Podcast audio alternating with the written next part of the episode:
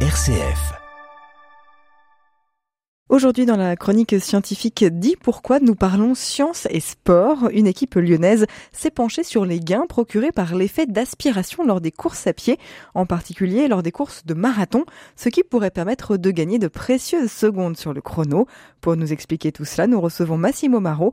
Vous êtes ingénieur d'études au laboratoire de mécanique des fluides et d'acoustique à l'école centrale de Lyon. Bonjour. Bonjour. Cette recherche vous a été inspirée d'une course réalisée en 2019, c'est bien ça?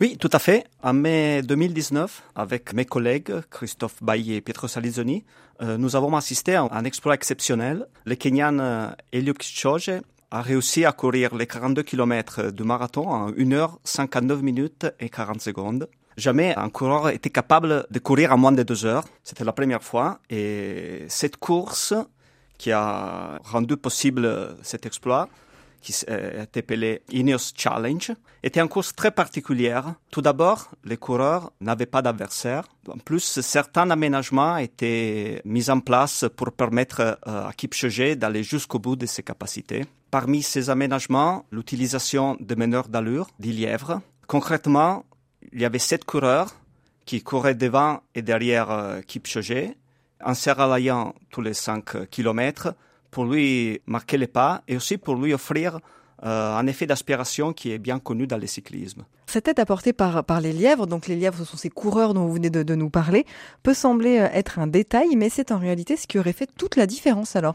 Ben oui, parce que si on, analyse les résultats historiques du marathon, on voit qu'on est arrivé en plateau. Et au présent, ce que les athlètes de très haut niveau cherchent, c'est des gains marginaux. Il s'agit de petits détails qui, en s'additionnant, permet de faire baisser les chronos de façon aussi significative. Par exemple, certains gains marginaux peuvent être liés à l'hygiène de vie, à l'entraînement, certains aspects de la course. Dans la liste, je peux mettre l'alimentation, le choix des matériaux sportifs, les entraînements en altitude. Tout est bon pour grappiller quelques secondes. Ainsi, les athlètes essaient d'optimiser jusqu'à l'obsession ces aspects et un des gains potentiels est en effet ce qu'on appelle la force de traîner, qui en gros est la résistance que l'air oppose à coureur et qui peut être réduit en utilisant des meneurs d'allure. Euh, en effet, un aspect intéressant qu'on pouvait observer pendant la, course Ines Challenge était la disposition des lièvres qui étaient placés dans une forme très particulière comme une flèche inversée c'est ça qui nous avait intéressé à l'époque. Pour des formations professionnelles, avec mes collègues, nous avons décidé de comprendre les raisons de ce choix. Et alors concrètement, comment agit ce phénomène d'aspiration? Lorsqu'on met un obstacle ou un coureur dans euh, un écoulement d'air, on génère une perturbation. Si euh, un autre coureur suit l'obstacle ou un coureur, il profite d'une sorte de boule de pression qui permet de réduire l'effort nécessaire pour vaincre la résistance euh, de l'air. Donc il profite aussi d'une sorte d'aspiration.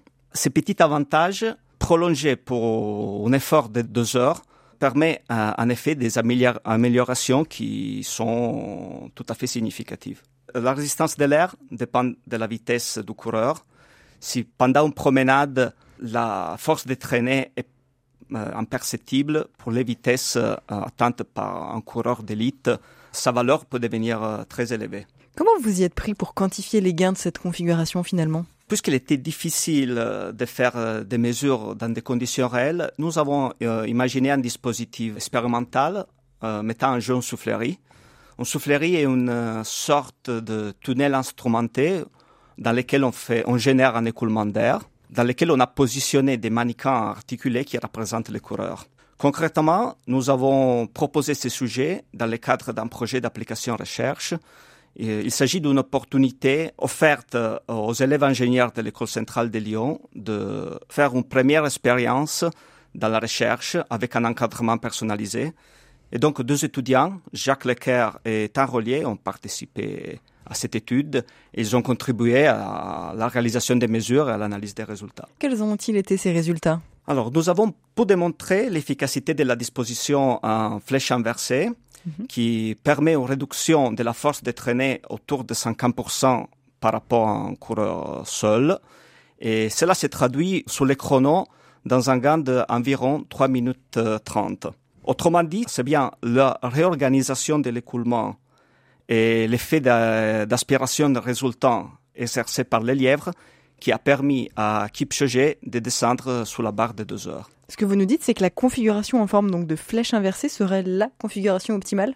Pour aller plus loin, euh, nous avons testé des autres euh, formations et nous avons trouvé une configuration plus favorable avec euh, coureurs placés devant les coureurs d'élite qui forment une espèce d'épée pointée et qui permet de réduire le temps de 50 secondes supplémentaires. Ensuite, nous nous sommes aperçus que cette forme apparaît souvent dans la nature, par exemple chez les oiseaux migratoires comme les martins pêcheurs ou chez certains poissons qui essaient de minimiser leur force de traîner dans l'eau.